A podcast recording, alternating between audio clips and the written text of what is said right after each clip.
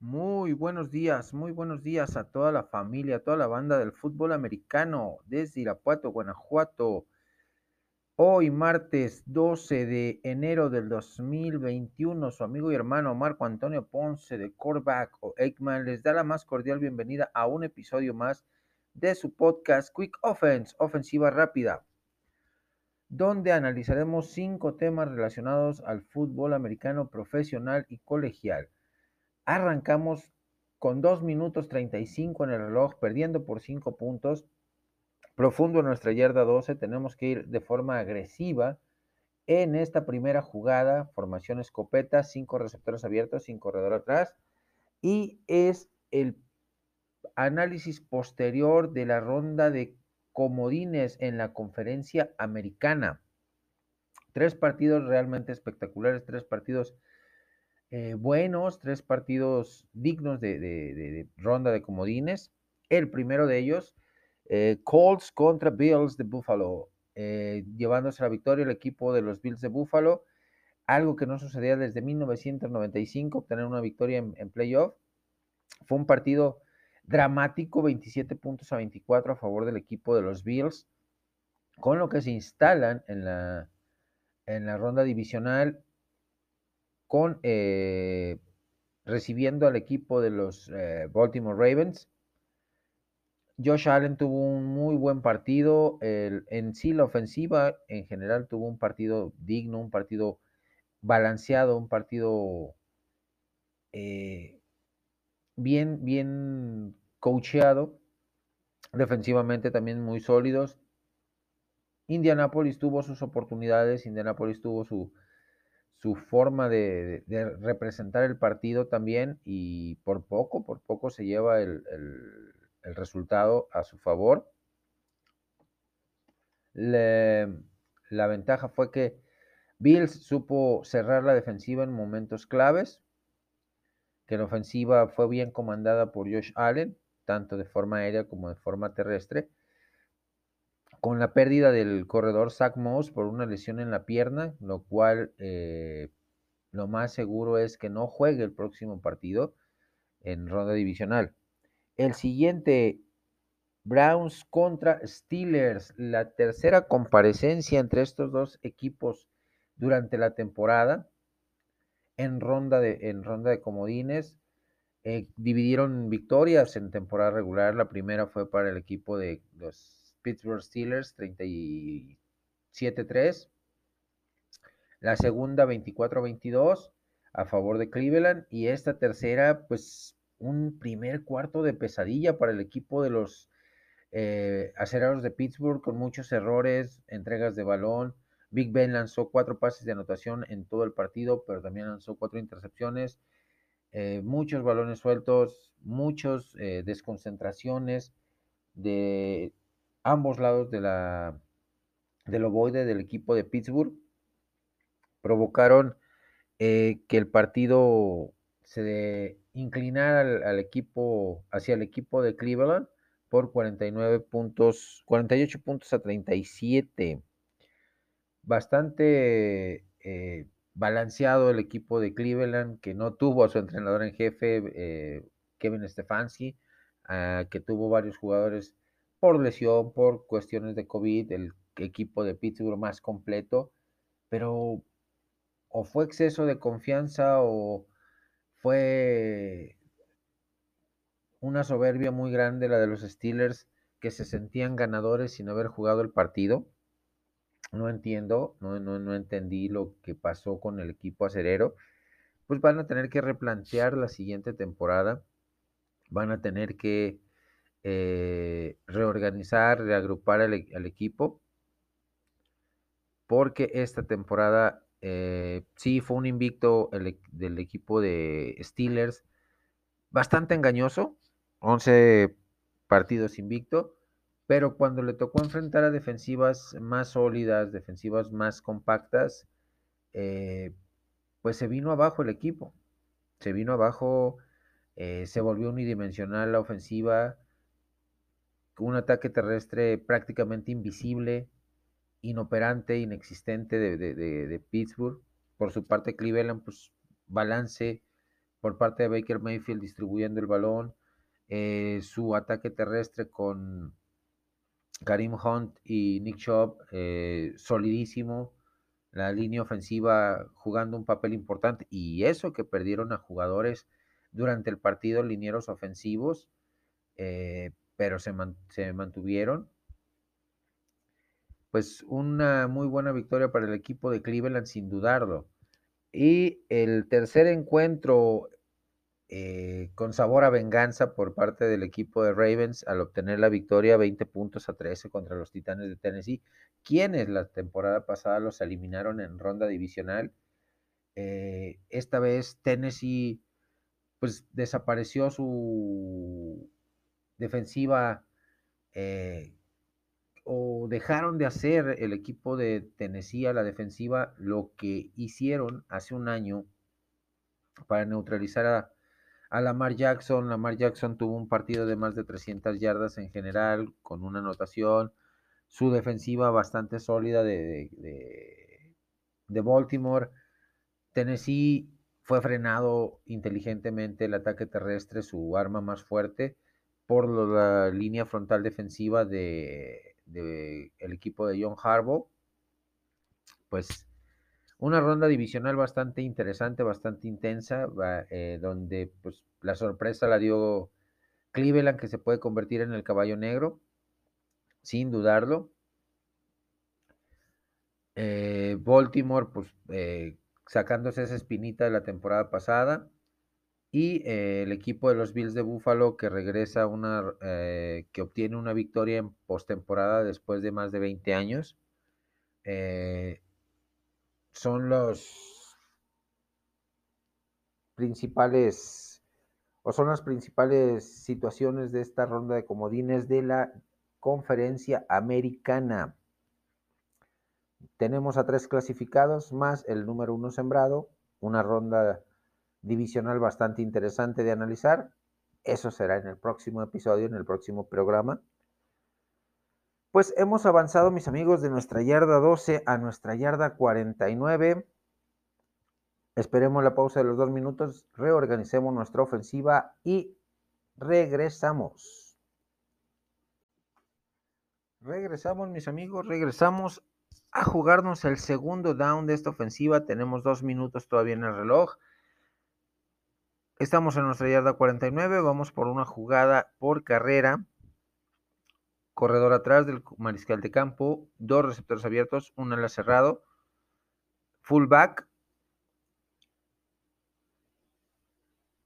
Y el tema a tratar en esta segunda jugada es Abemum, coordinador defensivo en el equipo de la Estrella Solitaria. Apenas un par de días eh, Atrás se dio la noticia del despido de Mike Nolan, el ex, entre, eh, ex coordinador defensivo del equipo de la Estrella Solitaria. Y apenas ayer lunes se da la noticia de que Dan Quinn, aquel que fuera entrenador en jefe del equipo de eh, los Atlanta Falcons, que lo despidieran a la jornada 6 de la temporada 2020, de esta recién terminada temporada 2020, pues es, eh, va a ser el mandamás de la defensiva a, partir de 2021 y un contrato de tres años. Escucho sus puntos de vista y sus comentarios en mis diferentes redes sociales, mis amigos, sobre este tema. Eh, ¿Qué opinan? ¿Es buena opción eh, Dan Quinn? A título personal, sinceramente sí. Es uno de los coordinadores defensivos eh, más brillantes, una de las mentes más brillantes en los últimos 10 o 15 años. Eh, formador y eh, pilar principal de la defensiva de los Seattle Seahawks que llegó a dos supertazones, perdiendo uno y ganando el otro. la famosísima defensiva de Legion of Boom con Cam Chancellor, con Earl Thomas, con Richard Sherman, y otros tantos jugadores de, gran calibre, Bobby Wagner, eh, pues como entrenador en jefe tuvo sus momentos brillantes, llevó a Atlanta un supertazón, es, el cual es el estigma más grande que va a tener Dan Quinn en su carrera, al entregarle prácticamente en las manos a Tom Brady y Nueva Inglaterra ese supertazón que tenían ventaja de 28 puntos. Donde se da la remontada más eh, grande en la historia del Supertazón, donde, pero donde todos vimos que Atlanta, por más de medio, eh, por, eh, por, más de medio partido, un, una mitad, la mitad, la primera mitad de ese partido, más la mitad del tercer cuarto, dominó totalmente a Tom Brady. Dominó totalmente a Nueva Inglaterra. No sabía qué hacer Bill Belichick. Le estaban ganando la partida al monje. Y de un de repente cambia radicalmente Dan Quinn, eh, las presiones, los blitzes que le estaban haciendo a Tom Brady en ese partido eh, desaparecen o no son tan constantes. Eh, el ataque de, de Bonta Freeman como corredor se vio nulificado. Empezó a lanzar más Matt Ryan, cometer mayor cantidad de errores, de, pases imprecisos. Sus, ofensivas no eran tan largas como en los primeros dos cuartos y la mitad del, tercero. Y eso le costó a Dan Quinn eh, eh, ese estigma, ese peso, no lo pudo superar las temporadas siguientes y por eso fue corrido del equipo de, Atlanta. El dueño Arthur Blank pues se enfadó, se enfadó de, no tener resultados positivos después de haber llegado a, ese supertazón y, y habérselo entregado en las manos a Tom Brady. Personal tiene el eh, Dan Quinn para hacer una defensiva sólida con formación 43, que históricamente es la que ha manejado el equipo de la Estrella Solitaria. Tienes a un Randy Gregory que regresó en, buen estado, eh, fue pieza importante en la defensiva. Tienes a un de Marcus Lawrence que sí tuvo un bajón de juego, que para muchos es un jugador sobrevalorado, eh, inflado. Creo que tiene mucho talento de Marcus Lawrence. Eh, contrataste a un Aldon Smith que le puso presión a, Jalen Smith eh, como linebacker y te dio muy buenos resultados a pesar de que es un pass rusher nativo eh, Aldon Smith. En la defensiva secundaria sí se tiene que trabajar mucho. Shidobi Agusi, pues eh, se quedó corto de las expectativas. Anthony Brown jugó bien. Jordan Lewis, Donovan Wilson también tuvieron buenos, buenas, buenas actuaciones.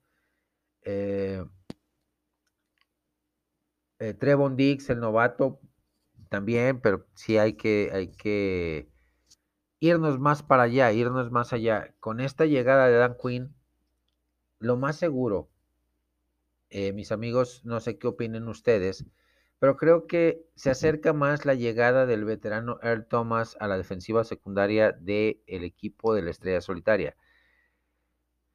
Va a llegar como agente libre con 31, 32 años de edad a ser el líder que le hacía falta a esta defensiva. Lo más, lo más seguro. Eh, si el equipo de la Estrella Solitaria tiene 10 picks en el draft eh, de 2021, tendrá que enfocar sus fuerzas totalmente a la defensiva, no buscar jugadores ofensivos más que eh, fortalecer la línea, como ya lo he mencionado en otros programas.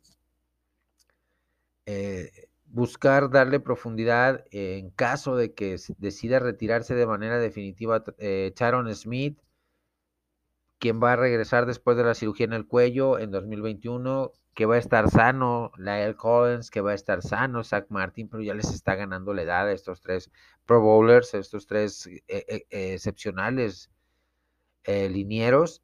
Hay que rejuvenecer esa línea frontal ofensiva.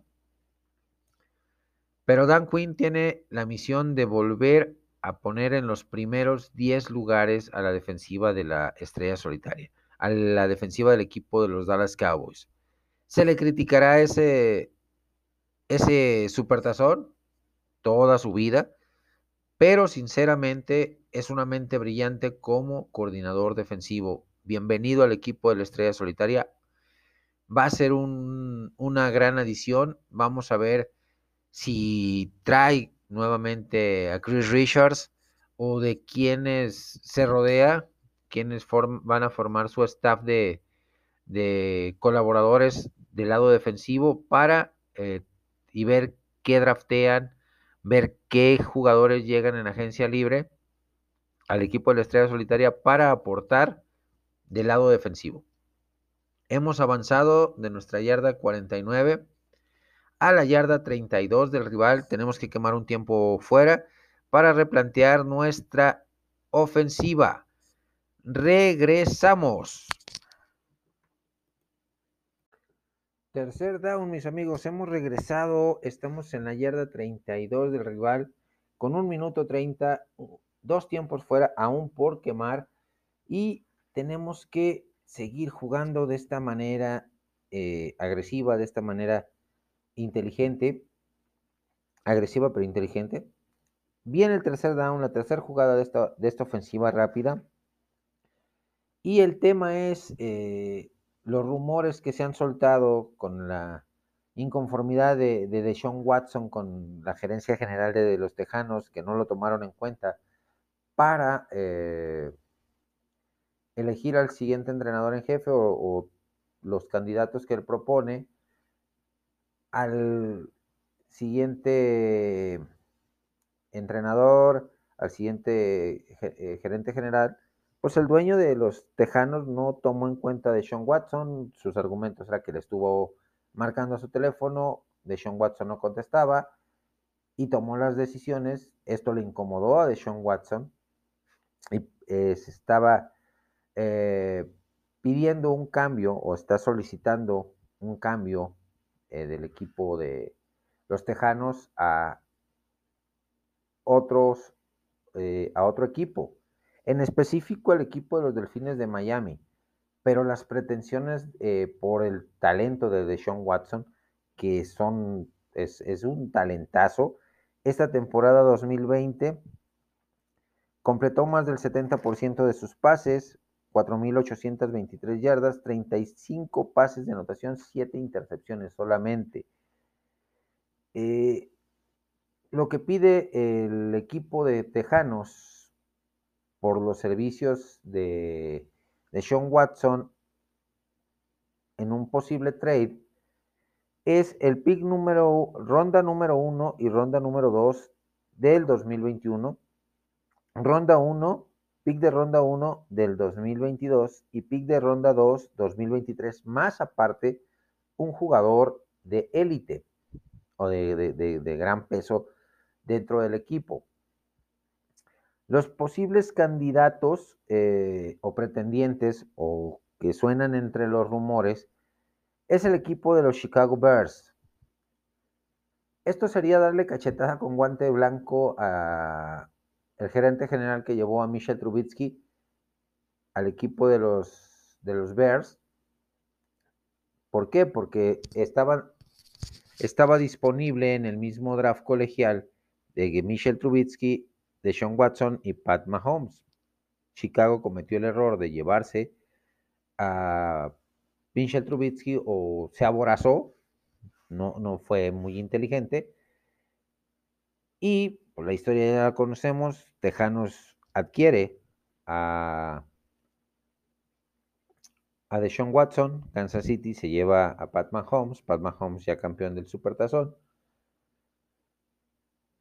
Eh, sí tiene, eh, eh, sinceramente lo que pide Tejanos sí es mucho, pero lo vale Deshaun Watson. El rumor con, los Chicago Bears es, mandamos a, Khalil Mack, ronda de primera y segunda, eh, pick de primera ronda y segunda ronda de este año, pick de primera ronda del siguiente, del 2022, y negociable el pick de, el pick de ronda 2 del 2023. Otro equipo que suena y que es el más fuerte, el rumor es el equipo de los eh, Delfines de Miami, que estaría involucrado dentro del trade el actual mariscal de campo de los Delfines, Tua Tagovailoa, y las elecciones de draft eh, que ya hemos mencionado, tomando en cuenta que Miami tiene dos picks de draft en, en primera ronda, dos picks de draft en segunda ronda en este 2021. Tiene en 2022 un pick de draft en primera ronda y 2023 también sería negociable esa, ese, esa selección que, que quieren los Tejanos por Deshaun Watson. Los Lions también están interesados, han sonado muy poco, pero también ha sonado cierto interés.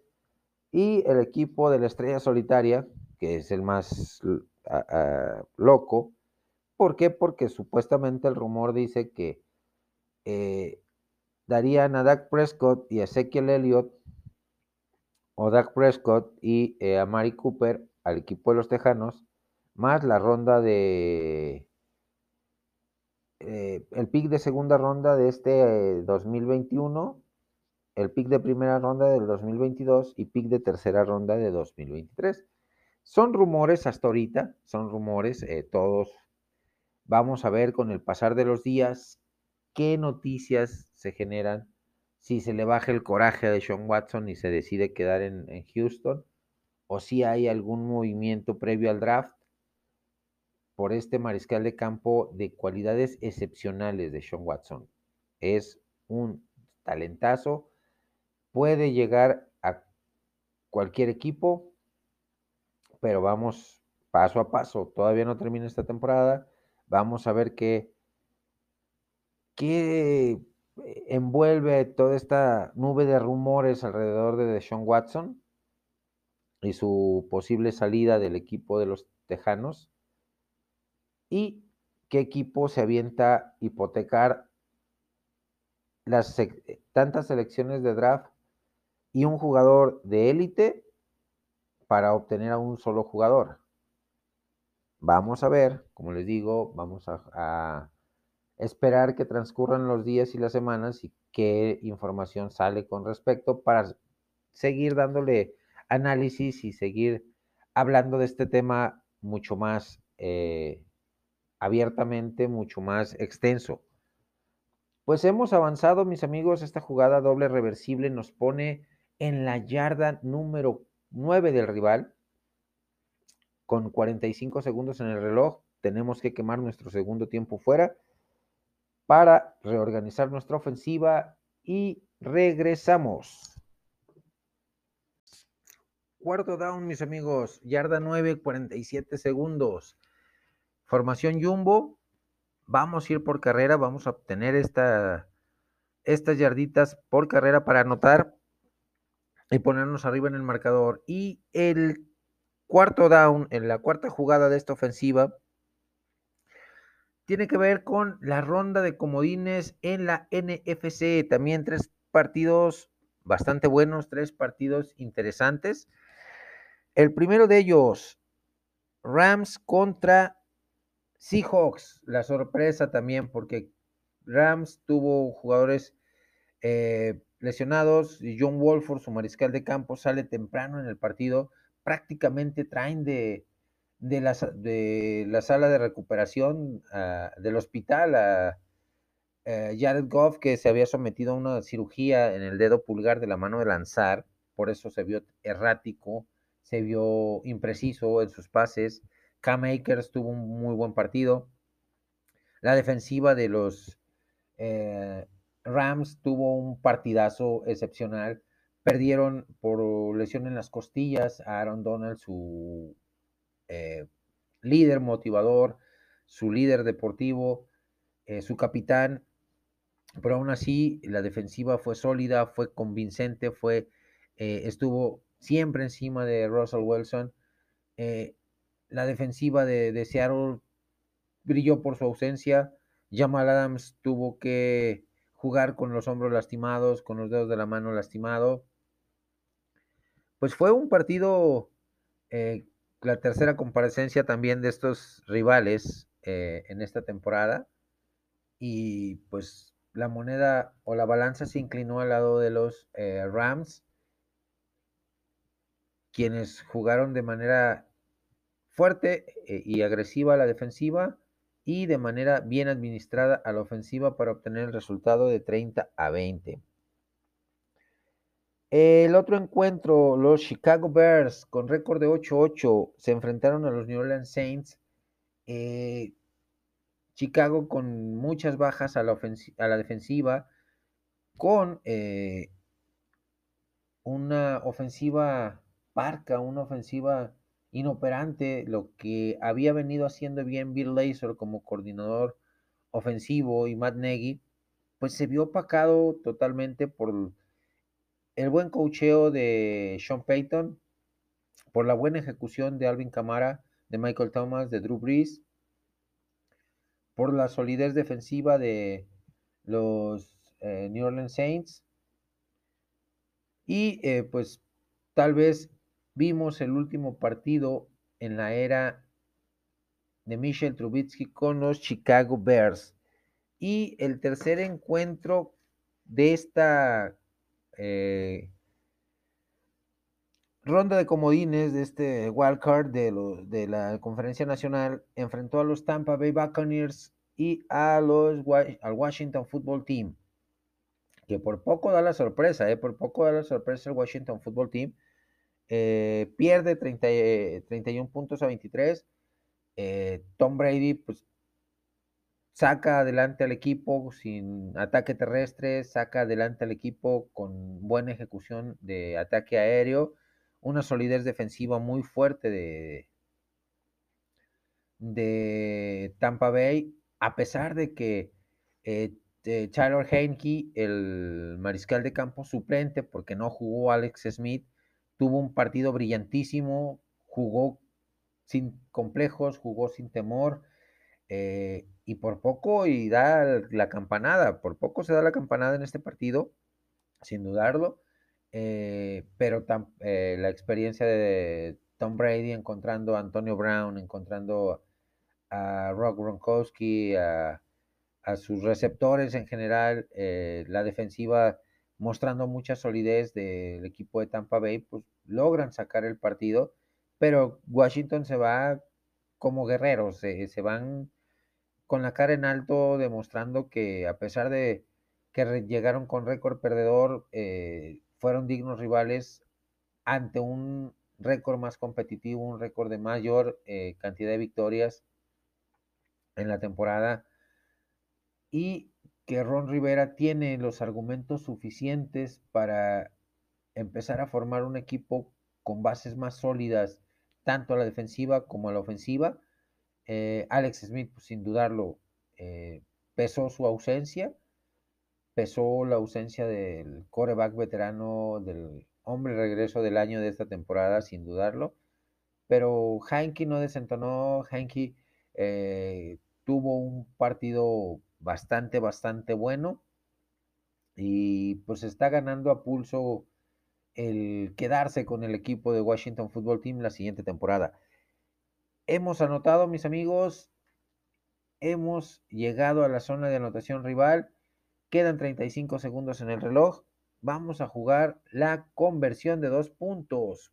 Regresamos. Hemos regresado, mis amigos, para cerrar este partido con 32 segundos en el reloj. Vamos por la conversión de dos puntos para sellar esta victoria.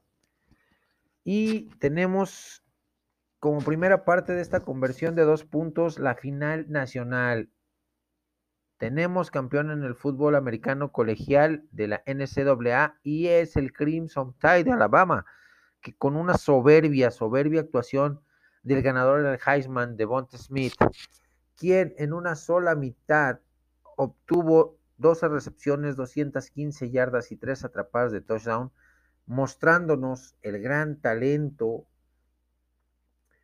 que eh, tiene la, gran capacidad eh, y espectacularidad que tiene en su juego. Eh, nos demostró en una sola mitad lo que puede ser a futuro en la NFL. Un playmaker de cepa, un playmaker con jugadas espectaculares, con atrapadas inverosímiles, con un juego, eh, un, un, recorrido de rutas muy pulcro, muy fino. Eh, Nick Saban, pues maestrazo a la hora de ganar tazones colegiales. nulificó por completo a Ohio State, de, a su ataque explosivo con Justin Fields. Fue un partido cargado totalmente, 52-24 el marcador eh, final. Eh, como le digo, Devante Smith, un tremendo partido. Eh, Mac Jones se despide siendo campeón, el mariscal de campo, el número 10. También con una muy buena actuación. El corredor Neya Harris, de igual manera. Una defensiva solidísima, la de Alabama con jugadores como Patrick Surtain, que tuvo un muy buen partido, que se despide y será pick de primera ronda sin dudarlo, dentro del top 10 de jugadores que van a salir eh, y van a ser de impacto inmediato en la, en la liga en la próxima temporada. Excepcional, excepcional lo que vimos de, de, de Devonta Smith, y de Alabama Crimson Tide, que logra su decimotercer título en la era del fútbol colegial. Y la, la segunda parte de este eh, conversión de dos puntos para cerrar el partido tiene que ver justamente con un análisis del trotamundos llamado Tyler Henke. Este mariscal de campo número 4 que jugó con dolor, eh, el partido de ronda de comodines, que perdió Washington Football Team, pero que nos dejó un gratísimo sabor de boca Tyler Henke, eh, que, como les digo, es un trotamundos porque fue drafteado por o adquirido por Minnesota en 2015, pasó la mayor parte de su tiempo en reserva de lesionados, en reserva de, eh, Practice Squad, es reclamado por el equipo de eh, Nueva Inglaterra. De Nueva Inglaterra eh, no pasa absolutamente nada con Tyler Henke. pasa al, equipo de los Tejanos de Houston y de los Tejanos de Houston a Carolina. De Carolina se lo trae el, eh, Ron Rivera al equipo de Washington Football Team. Y pues nos dio un partido soberbio, un partido excepcional, como les digo, jugó sin complejos. Eh, su primer partido lamentablemente cargó con la derrota, pero dejó un gratísimo sabor de boca con 26 de 44 en cuanto a pases, 59.9%, eh, 60% de pases completos, un, muy buen número. 306 eh, yardas, un pase de anotación, una intercepción. Además, colaboró en el ataque terrestre con 6 acarreos, 46 yardas, un promedio de 7.7 yardas, con una anotación terrestre y Cuatro de esos seis acarreos fueron para generar primeros y dieces. Eh, pues es un jugador que debe de quedarse en Washington Football Team, que pues, Alex Smith, si se queda en el equipo, la pierna le, sí le estuvo dando molestias ya al final de la temporada, pero es un buen tutor Alex Smith para Tyler Henke y, puede competirle Henke a, Alex Smith por la titularidad en el equipo del Washington Football Team. ¿Qué opinan ustedes, mis amigos? De cada uno de los temas los escucho y los leo en mis diferentes redes sociales, Facebook, Twitter, WhatsApp. Eh, me despido. Hasta la próxima. Hemos ganado este partido. Hemos cerrado eh, esta ofensiva ganadora. Nuevamente, eh, saludos a toda la banda, a mi hermano Oscar Méndez de Durango, mi hermano Luis Fer de Cowboys MX Celaya, a todo el grupo de Cowboys MX Celaya de, de WhatsApp, a todos los grupos de WhatsApp en los donde estoy integrado. Eh, mi podcast lo pueden escuchar en las diferentes plataformas como Spotify, como Breaker, como Google Podcast, como Radio Public, Anchor FM. Disfrutemos lo que nos queda de temporada, que son la ronda divisional, que es la final de conferencia, y lo que es el Supertazón. Nos vemos hasta la próxima.